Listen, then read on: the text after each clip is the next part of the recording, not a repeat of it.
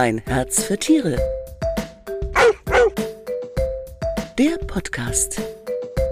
Hallo, ich bin Manuela Bauer und heute geht es bei uns um das Thema Schlauer spielen, die richtige Beschäftigung für jeden Hundetyp. Und ich freue mich riesig, heute als Experten Jochen Bendel zu begrüßen. Hallo Jochen. Ich freue mich auch. Hallo alle zusammen. Äh, ich bin ja im ganz hohen Norden gerade im Moment und ähm, ich weiß nicht, ob du mich gut hören kannst, aber ich denke mal, ähm, dass die Verbindung schon hält, solange wir hier sprechen. Okay. Ja, schön, dass du überhaupt Zeit hast, Jochen. Ich weiß, du moderierst, du arbeitest als Hundetrainer, du schreibst Sachbücher, du produzierst deinen eigenen Podcast Holy Dog. Was sagen denn deine Hunde dazu, Gizmo und Kalisi? Du, meine Hunde freuen sich natürlich immer, wenn ich zu Hause bin und mit ihnen was machen kann. Ähm, die sind natürlich zu zweit auch ein unschlagbares Team, also sowohl in die negative als auch in die positive Richtung. Ähm, die lernen voneinander nicht nur schöne Sachen, sondern auch viel Blödsinn. Und ähm, ich glaube einfach, das Tolle ist ja, wenn man mit Hunden zusammenlebt, wenn man mit Hunden arbeitet, wenn man Hund denkt, ähm, dass man Hunde aus seinem Alltag gar nicht mehr rausdenken kann und die natürlich auch versucht, so gut wie möglich zu integrieren, ohne sie dabei zu überfordern. Das finde ich halt immer ganz, ganz wichtig, weil Hunde brauchen auch ganz viel Me-Time, die wollen auch einfach nur rumliegen und in die Luft gucken und ähm, ja, dann sind Hunde auch glücklich. Als Hundetrainer kennst du das auch von deinen Kunden, dass viele einfach Hunde einfach unterfordert sind und dann ein unerwünschtes Verhalten an den Tag legen, wie was ich, dass sie Besucher verbellen oder sowas und dass sie einfach unterfordert sind und Beschäftigung brauchen. Nein, in der Verhaltensforschung ist es ja letztendlich so, dass Verhaltensauffälligkeiten bei Hunden häufig dann auftreten, wenn sie entweder unterfordert sind, das stimmt, Manu, hast du recht, oder aber überfordert. Es gibt quasi zwei Möglichkeiten und äh, da liegen ganz oft die Ursachen für Verhaltensauffälligkeiten, jetzt abgesehen mal vom gesundheitlichen Problem zum Beispiel. Ne? Aber dieser Stress, der da entsteht, auch bei Unterforderung, dass man nicht weiß, was man mit sich anfangen soll, dass Hunde sich nicht artgerecht ausleben können, ne? dass sie ihre Talente, die sie besitzen, ob das jetzt rassespezifisch ist oder einfach, weil sie tolle Hunde sind, ne? Äh, nicht ausleben können, nicht bedienen können, das ist für viele Hunde echt bitter und natürlich suchen die sich dann eine andere Art von Beschäftigung, eine andere Art von Zeitvertreib. Und es ist ja wie bei Kids auch, das kann ganz oft in die Hose gehen. Äh, ja, wenn sich ein Kind Autoschlüssel nimmt und einfach mal losfahrt, es geht halt meistens in die Binsen, würde ich mal sagen. Und wenn Hunde anfangen, äh, plötzlich Sheriff zu spielen und ähm, irgendwie andere Sachen zu machen, ist halt auch nicht gut. Also von daher ist es immer wichtig, mal auf den Hund zu gucken und zu sagen, ach, was bringt er denn mit? Was ist es denn eigentlich? Was, auf was hättest du denn Lust?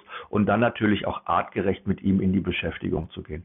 Was ich so wichtig finde, Manu, ist halt, wenn man sich mal überlegt, ne, Unsere Hunde leben ja bei uns, sage ich mal, als Partner in der Familie. Ich würde mal sagen so äh, mit Kinderrechten. Ne? Äh, und äh, wir erwarten immer von denen, dass die sich uns anpassen. Das heißt, die, die Erwartung eines Menschen ist eigentlich ganz oft, äh, ich habe einen Hund und der soll jetzt machen, was ich will. Ne? Der soll mit mir joggen, der soll mit mir auf der Couch liegen, wenn ich keinen Bock habe, rauszugehen. Bei Regen schon mal sowieso nicht. Dann soll er spielen, wenn ich Bock habe zu spielen. Dann soll er zwei Stunden alleine bleiben. Dann nehme ich ihn mit in die öffentlichen Verkehrsmittel. Dann muss er mit ins Büro. Dann soll er aber ruhig sein. Dann soll er beim Gassi gehen nicht schnuffeln. Dann soll er bei mir bleiben. Dann äh, auch nicht wegrennen, wenn ich telefoniere. Also Hunde versuchen sich halt immer auch anzupassen aber das ist halt einfach nur so eine menschliche, egoistische Betrachtungsweise.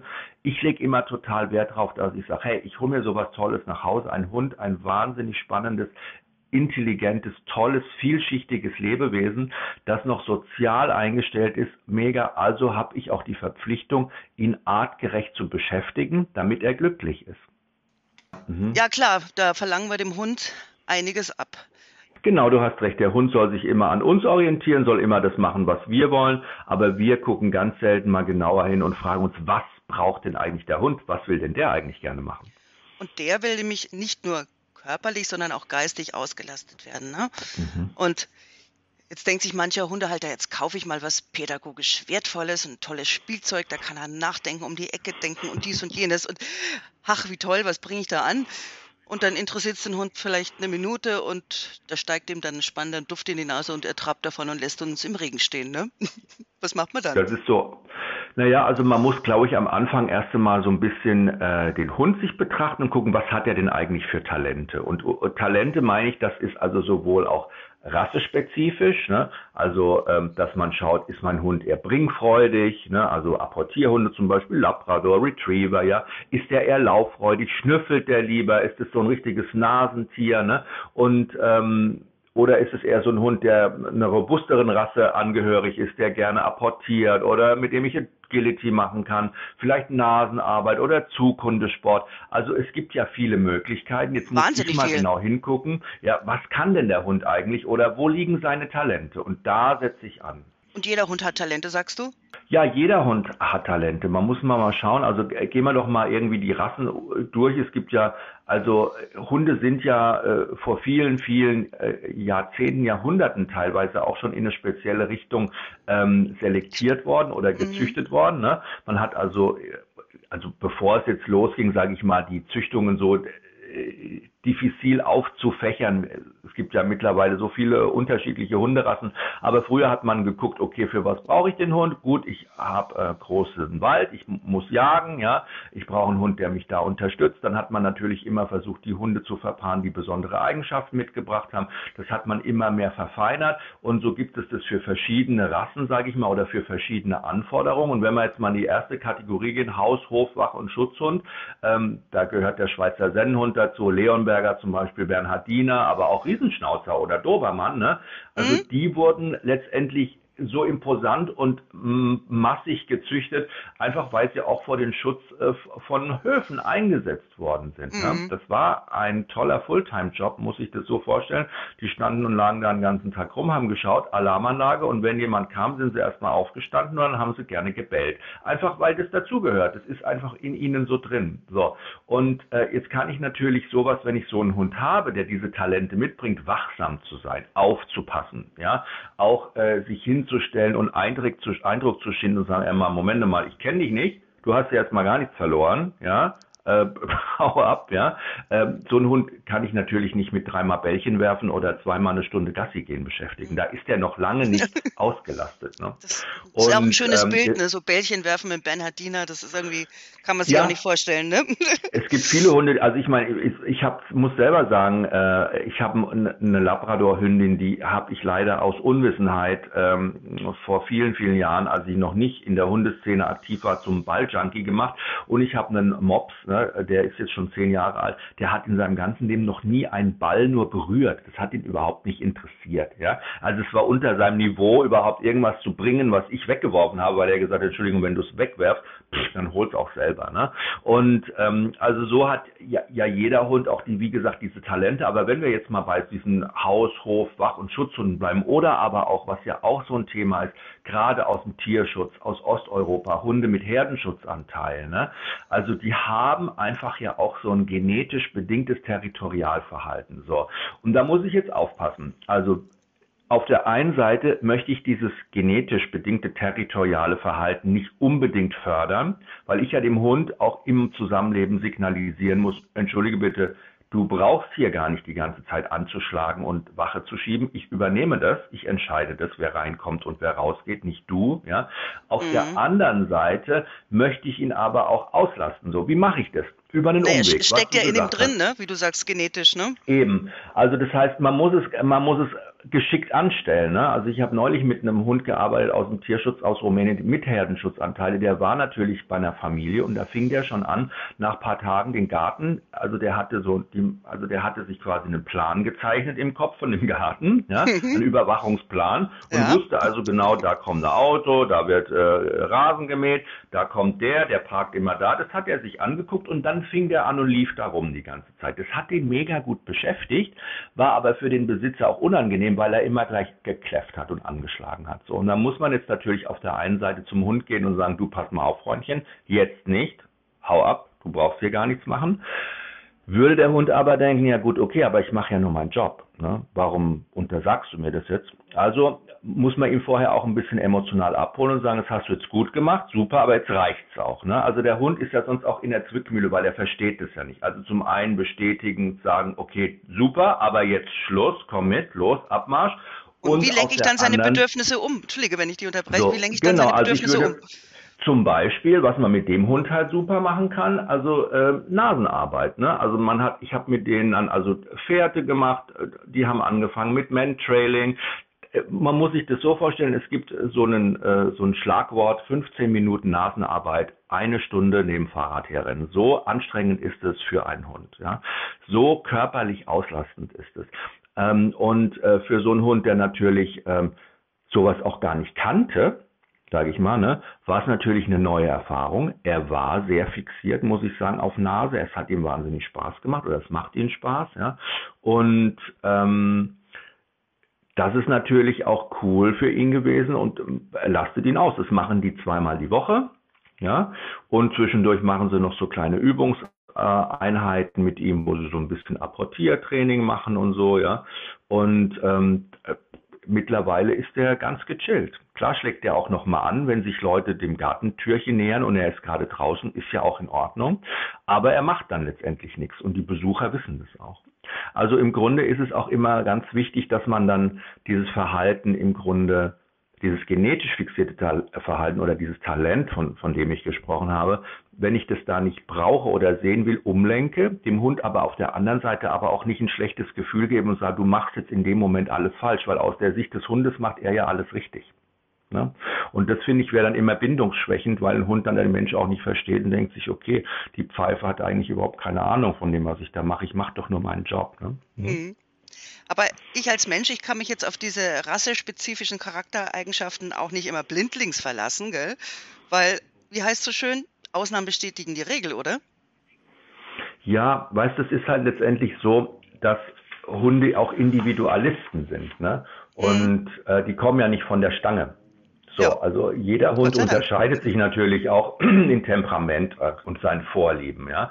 Also es gibt halt nicht äh, den Labrador, der extrem äh, futterfixiert ist, sondern es gibt bestimmt auch Labrador, die futtermäkelig sind, genauso wie es äh, einen Rhodesian Ridgeback gibt, der äh, versessen ist, darauf ins Wasser zu springen, ähm, oder einen Mops, der steil auf Leute losgeht, ja. Also es ist schon immer so, man muss immer gucken, was habe ich da, ähm, wie, wie ist die, wie sind die Charaktereigenschaften, wo liegen da vielleicht auch die Probleme, wo liegt die Ursache des Problems und ich bin ja sowieso so ein Verfechter. Ich schaue mir ja auch grundsätzlich, wenn es Verhaltensauffälligkeiten gibt, schon natürlich ähm, das Problem an, aber ähm, ich versuche die Ursache herauszufinden und an der Ursache zu arbeiten. Und da kommen wir wieder immer zu diesem Punkt Unterbeschäftigung oder aber auch Überbeschäftigung. Ja, weißt du, weißt, ich bin ja sowieso jemand, ich schaue immer auf die Symptomatik natürlich, versuche aber an der Ursache zu arbeiten. Das ist ja auch das Wichtige. Und da kommen wir ja auch wieder zur Unter- und Überbeschäftigung. Eben ganz groß oft im Hintergrund wabern die so als Auslöser für ein bestimmtes Verhalten, sage ich mal, oder für eine Verhaltensauffälligkeit. Und ähm, man kann eben eine Rasse oder sowas auch nicht äh, in so eine Schublade stecken. Ich finde es immer, das ist so antiquiertes Schubladendenken zu sagen, ja, der Labrador, der freundliche Familienhund oder der zutrauliche äh, oder der zutrauliche, familienfreundliche Border Collie. Das ist natürlich alles immer auch so, ne? Oder der hippelige Border Collie. Es, ist, es gibt solche und es gibt solche. Und es gibt zum einen eben auch die Veranlagung, was bekomme ich als Temperament in die Wiege gelegt und bringe ich mit, aber wie bin ich als Besitzer und als Mensch, als Partnermensch auch mit dem Hund umgegangen in der Zeit, in der vorherigen Zeit? Und wie habe ich ihn großgezogen, wie bin ich selbst, ja, und äh, wie gehe ich mit meinem Hund um und was spiegele ich letztendlich auch oder was spiegelt der Hund? Das ist immer ein ganz äh, interessantes Thema. Und äh, oftmals ist es ja auch bei der Beschäftigung so, ne? Also ich hatte schon den Fall, ähm, dass ich äh, Leute hatte in der Hundeschule, wo der Hund wirklich unterbeschäftigt war und du gedacht hast, ach Mensch, der ist so bewegungsfreudig aktiv und er macht gerne was und der ist auch so ein kleiner Mischling war das und der war einfach toll, ja, aber der hockte bei seinem Besitzer immer nur auf der Couch. Die waren im Grundkurs, gut, die haben die Welpenerziehung gemacht, im Welpenspielkurs, aber so richtig was angehen wollten die nicht, weil der Besitzer einfach zu faul war. Das war ein Couch Potato. Und der hat immer gesagt, ja, mein Hund will aber auch gar nichts machen. Der mag nicht raus, wenn es regnet, der mag nicht, wenn es schneit, der mag es nicht, wenn es kalt ist. Er mochte das nicht. Das war eins zu eins Spiegelung, ja. Und der Hund konnte das gar nicht mögen, ja, weil der Besitzer das gar nicht geschafft hat. Also als ich dann beide irgendwie motiviert habe, über Umwege mal in eine Stunde zu kommen und dieser Typ, der immer nur mit seinem Hund auf der Couch gesessen ist, plötzlich merkte, was für eine gesellige Runde das da auch ist. Ne? Wenn man mal in so eine Stunde geht und mal so ein bisschen was mit seinem Hund und anderen Leuten zusammen, so im Team auch macht, dann tautet er plötzlich auf und es haben beide am Ende davon profitiert. Ne? Also es hat der Hund profitiert und es hat der Mensch profitiert. Manchmal sind nämlich die Hunde für uns auch ganz tolle Auslöser, uns aus unserer Komfortzone zu holen. So, und das kann ich natürlich über diese gemeinsame Beschäftigung auch schaffen. Deshalb ist es auch so wichtig, dass man mit seinem Hund gemeinsam Erfolgserlebnisse feiert, dass man mit ihm gemeinsam Dinge unternimmt. Und äh, wenn es nur, sage ich mal, und das ist, liebe ich, auch ein strukturierter Spaziergang ist. Jetzt würde zum Abschluss unsere Hörer ganz bestimmt interessieren, wie es mit deinen Hunden läuft. Wie nutzten ihr die gemeinsame Zeit und jetzt sind sie ja Mops und Labrador, sagst du, interessiert die überhaupt dasselbe? Also die interessiert schon dasselbe, nämlich das, was mit F angeht, Fressen. Und da mhm. sind sie sehr motiviert beide. Wobei ich sagen muss, da hat der Mops vom Labrador schon viel gelernt. Der, ich koche ja auch sehr viel zu Hause. Ich mag das total gerne und ähm, der Gizmo, als der noch hier der Ersthund war im Haus, also der Mops, der saß da immer in der Küche neben mir und wenn was runtergefallen ist, hat er sich's mal angeschaut, so, mhm, mhm, mhm. Dann ist er vielleicht auch hingegangen und hat mal dran geschnuppert und wenn es ihm gepasst hat, hat er es gefressen. Als der Labrador dazu kam, äh, wenn was quasi vom Küchentisch gefallen ist. In der Luft hat er sich schon geholt. Es ist auch gar nicht auf den Fußboden gefallen. Und dann hat der Mops gedacht, okay, irgendwas läuft falsch.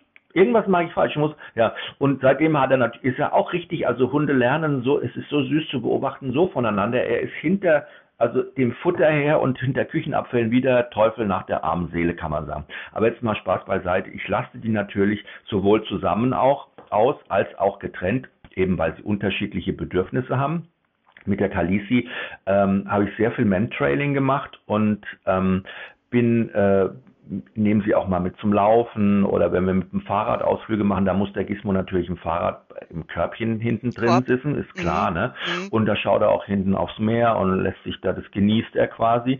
Aber was ich mit ihnen zusammen mache bei den Spaziergängen oder wir gehen ja auch zusammen Gassi, die strukturiere ich schon sehr stark und da haben wir immer so kleine Übungsarbeiten. Also Agility kennt der Gizmo noch von früher, das habe ich mit ihm früher in der Hundeschule auch gemacht, also eher so Slow Agility, also so Slalomlaufen, Übungen auf eine Bank springen, Parkbank springen zum Beispiel, um Fahrradständer rum, ja und so. Das macht er total gerne. Das mache ich mit der Kalisi auch. Dann müssen die so kleine Warteübungen machen, so ein bisschen aus dem Obedience, dann mal ein bisschen auf Distanz, mal Rückruf, mal Abruf, ja. Und ähm, das ist immer mal wieder so, was ich routiniert beim Spaziergehen einbaue und was am schönsten ist, wenn wir einfach nur zusammen irgendwo sitzen und beobachten. Das ist auch richtig toll, dass die Hunde auch zwischendurch. Das macht euch dreien Spaß. Ja, dass es zwischendurch auch einfach mal Pausen gibt, wo da nichts passiert. Dann nehme ich das jetzt als Stichwort für uns, Jochen. Ja. Wir hören jetzt auf. Und ich wünsche dir, ich, also ich sage dir erstmal ganz herzlichen Dank, dass du Zeit hattest und wünsche dir mit den beiden Hunden noch einen gechillten Tag am Meer. Ja, mega. Danke, werde ich haben. Und danke, dass äh, wir sprechen durften, liebe Manu. Alles Gute. Und wenn Sie noch mehr über richtigen Sport oder das perfekte Spiel für Ihren Hund lesen möchten, den kompletten Überblick finden Sie in der neuen Docs, die ist jetzt am Kiosk. Und wir hören uns wieder, wenn Sie mögen, dann mit dem Thema am 13. Juli, ein Katzenthema diesmal, Lebenselixier Wasser. Ich würde mich freuen, wenn Sie dabei sind und sage Ciao und Servus und danke. Tschüss nochmal, Jochen. Tschüss. Tschüss. Das war ein Herz für Tiere, der Podcast.